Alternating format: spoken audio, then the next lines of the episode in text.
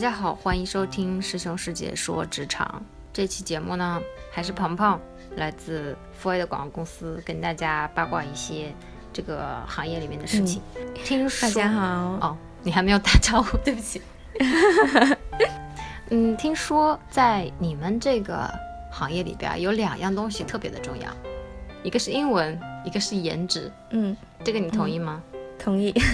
那你是英文又好，这个颜值又高的吗？是的呀，那你英文一般什么级别才够啊？也算是玩笑话，但确实是非常重要的两个东西，尤尤其是一些一些岗位，它可能是需要直接跟一些外国人高层或者是外国人客户对接的，然后你不会说英文的话，你就会流失了很多机会。那不会说肯定也进不来嘛，对吧？还是说你们某一些职位，也也不一定，嗯，对啊，像 creative 部门，他们不会说英文也没多大关系的。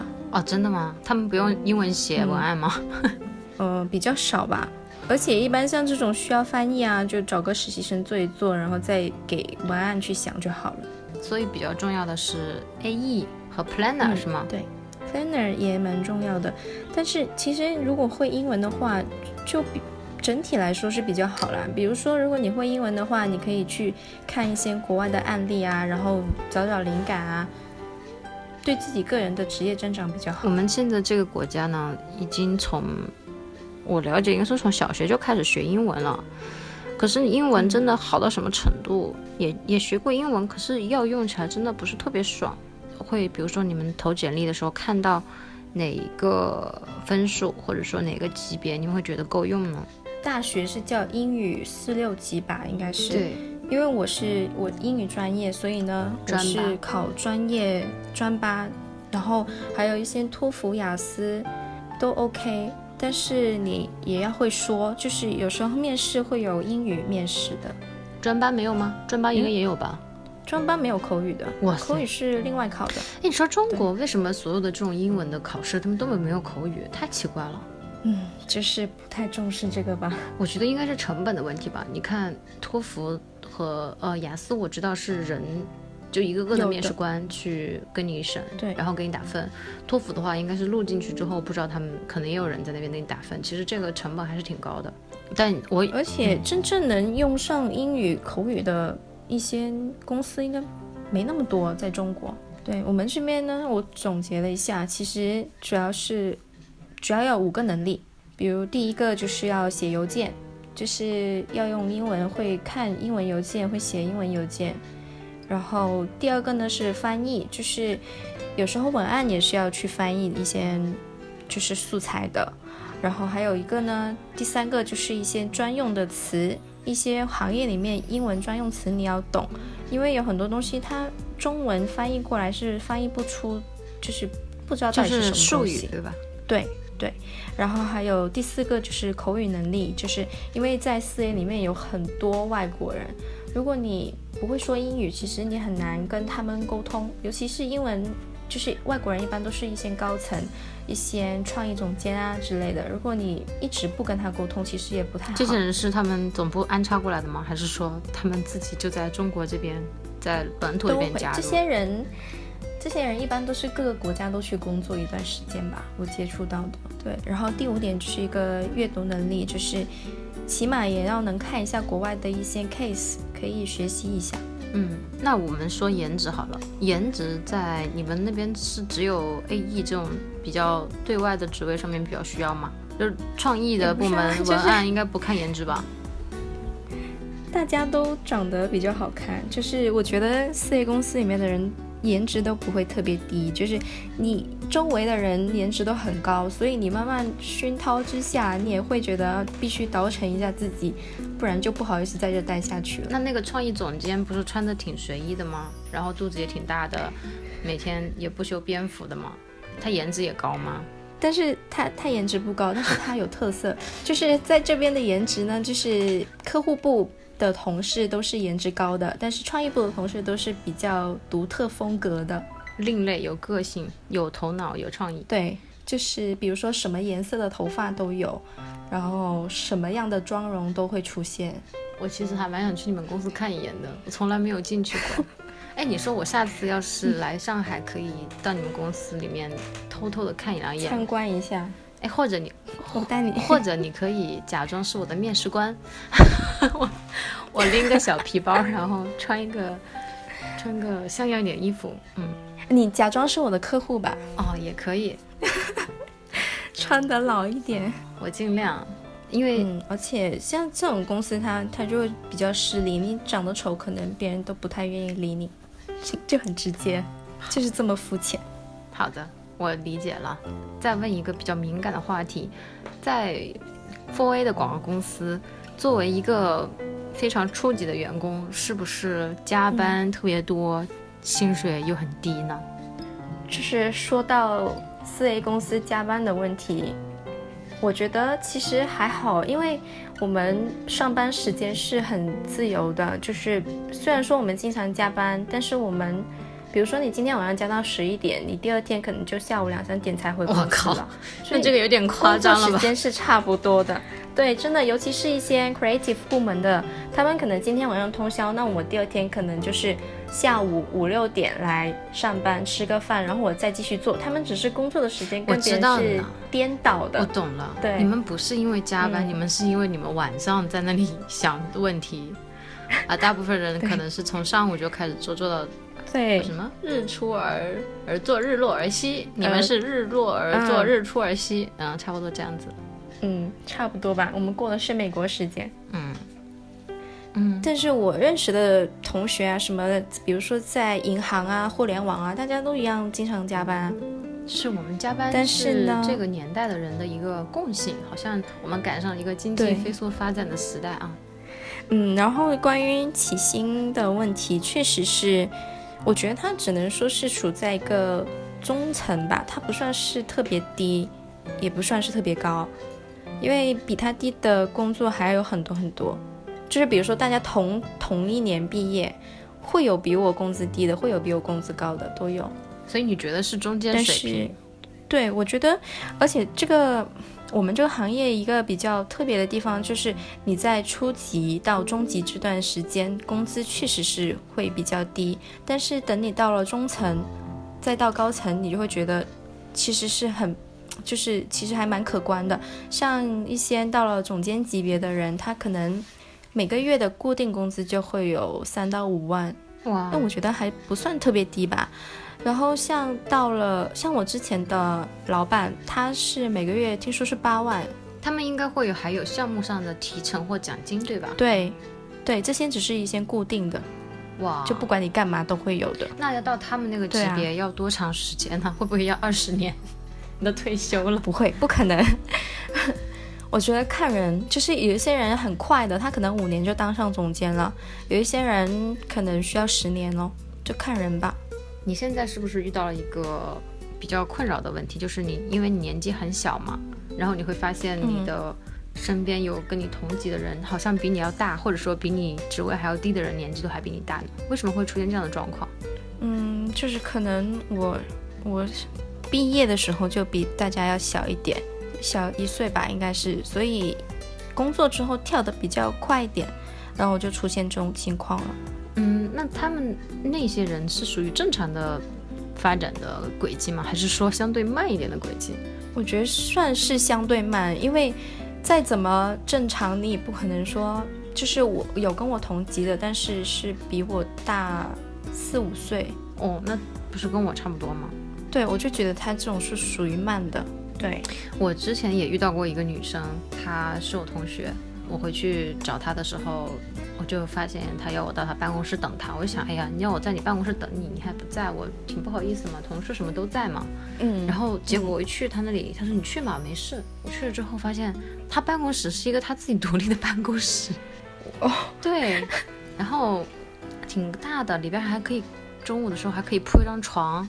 里边也可以，嗯，反正他自己要打开电脑想玩什么都可以吧。已经是一个高层了吗？不是啊，我就觉得很奇怪嘛，因为我这个朋友跟我一样的年纪嘛，也是工作，而且他还因为当时还留了一级，所以，嗯，比我还晚毕业。他只工作了五年左右吧。他现在是他们那个银行里边对公的放贷业务的一个小领导呢。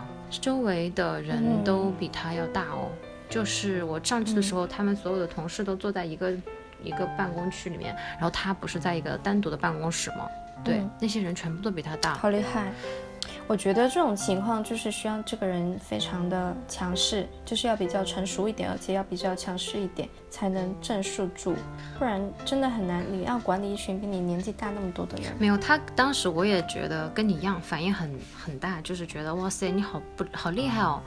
后来他就跟我讲实话，他说因为在他那个城市是在湖南嘛，长沙，他觉得这里的竞争不激烈的，就是人才本身的竞争并不激烈，不会像上海、北京。就是你会发现，哎，周围哦跟你的人基本上差不多水平的人很多，对吧？你如果要脱颖而出，走得比别人快一点的话，其实你要付出的东西会很多很多，甚至有可能你努力了，别人比你更努力，你可能还赶不上，对吧？但在他那边不是这样子的，他那边的情况是，就是很多的人都是银行这种地方嘛，本来关系户就多，就是来养老的。他也算是关系户吧，但是他不是一般的关系户，他是属于那种，他说他自己比较有脑子吧，可能自己在做业务的时候呢比较灵活，有时有些时候还创新了一些产品，满足了客户的要求，然后又能够让公司的业务能够做得更多，所以他说主要是因为其他的人太太不拼了。没有没有上进心，对对对，而且也不用脑子。他说他只稍微用了一点点脑子，就做得比很多人好。像我这边其实也有，因为我的同事都是上海人，都是本地人，然后就可能就是没有那么多危机感，或者是一些想很上进的意识，就觉得反正我这也不是靠工资过活的，对对对这工资只是零用钱，所以他们也不太 care 吧。我觉得在上海跟北京真的不一样。你如果我不知道你有没有来，就是北京出差过，或者是拜访过客户，北京这边的本地人在办公室里面的比例很低，上海很高。在北京那他们都在干嘛？北京人比上海人，他们他们是两种不同的人。我觉得上海人还是重商吧，可能当地的一些嗯年轻人也都还是挺想在公司里面、企业里面发展，或者说自己以后做点什么的。北京这边人本身就不重商，他们这边呢、嗯很多是呃政府的背景的，或者是这种国企的背景的吧，或者事业单位、这种机构会很多，然后很多小孩子其实就是挂职吧，基本上也不太需要，就是要去也是在那些那些单位，不会是在企业的。对，北京本地人口的比例并不是那么高，在职场。都是公务员吧？嗯，对，是的。嗯，懂了，都是当官的。对啊，所以本北京这边，嗯，可能人才之间的竞争会更激烈一点吧。你有没有特别恨的甲方？你可以不用讲他的名字。我觉得我最最讨厌的一种甲方是，他就他们会觉得我花了钱，我就是大爷，就是我让你做什么你都要做，而且就是很颐指气使，就觉得自己很高高在上，然后完全不尊重我们的专业，也不尊重我们的付出，就觉得你们都是垃圾这样子，甚至会就说一些很难听的话，像这种。我觉得是我最讨厌的一种，就是有什么大家可以理智的聊，你没有必要上升到人身攻击或者是怎么样的层面。那请问这种甲方是不是都是本地的公司？是的，嗯，那外企应该不会这样，就是对吧？外企不会，都大家都很 nice，而且就是都比较 make sense，可以可以跟他去讨论一些东西。但是有一些 local 公司，它就是特别拽，而且它这种公司呢，说实在的，你你觉得 agency 被你这样子折磨回去，他还会好好的帮你想一些东西吗？其实很多时候就是恶性我循环。们说实在的，对啊，也也不是说没有你这个客户就活不下去了，那我们就随便教一点东西好了。你反正你都你自己也不懂，也不肯学，也不愿意讨论，就觉得什么都不好，那我们就随便教好了。有一个听众，他的女朋友遇到了一个情况，她在一个公关公司，不是4 A 的，但是呃客户还不错吧，应该都是一些国大的国际品牌。然后呢，她最近就遇到一个困难，因为那个客户可能来头比较大。临时换了 agent，然后他们公司相当于就是临阵磨枪上的，接了客户要求他们二十四小时待命的那种。带他的那个 leader 吧，中间没有很多那种中层的，嗯就他一个刚入职不到一年的一个人，然后他就会崩溃了。然后他说，项目经理对客户简直就是跪舔 到了极致。然后，当然他也并不是非常的认同。他对客户的那种言听计从的方式吧，他可能也有自己的想法，所以他跟他的 leader 之间就产生了很大的矛盾。他第一不认可他的这种跪舔的态度，第二他认为这种二十四小时待命的话，对他一个新人来说任务太紧了。但是我。我觉得不应该是这样子的，而且很多时候甲方找 agency，他是为了获取你一些专业的意见和判断。如果你对他言听计从，那其实你就是一个雇佣兵，这样其实没有一点点价值。就一个 f A 公司里边会出现他这种情况吗？就是二十四小时待命，然后项目上面人手又不足，然后客户又反正都不敢得罪，不敢说半句不对的那种。这是一个相爱相杀的故事，其实就是跟客户的谈判的时候，就很多时候你都是会涉及到很多沟通的技巧的。就是他给的一些意见，你是 OK，你是要 follow，但是你不可能说百分百你说什么就是什么，因为很多东西客户其实自己在一些专业上面的东西他不太懂的，所以你要去慢慢的引导他走一个。比较正确的路。其实我为什么要从 local 公司去到四 A 公司，是因为四 A 公司它在行业内是比较有自己的价值的，就是它客户会比较听话，客户会觉得你们是比较专业的，我会愿意听你们的意见，而不是我我们让你做什么你就马上给我做出来这样子。很多时候他比如说。突发奇想来想说，我想做一个两百页的 H 五，然后我们就会跟他说两百页的 H 五，这个人有对，有毛病吧？真的会有，真的会有，就是我们当时还给给想跟他说，你要不就题目就叫史上最长 H 五。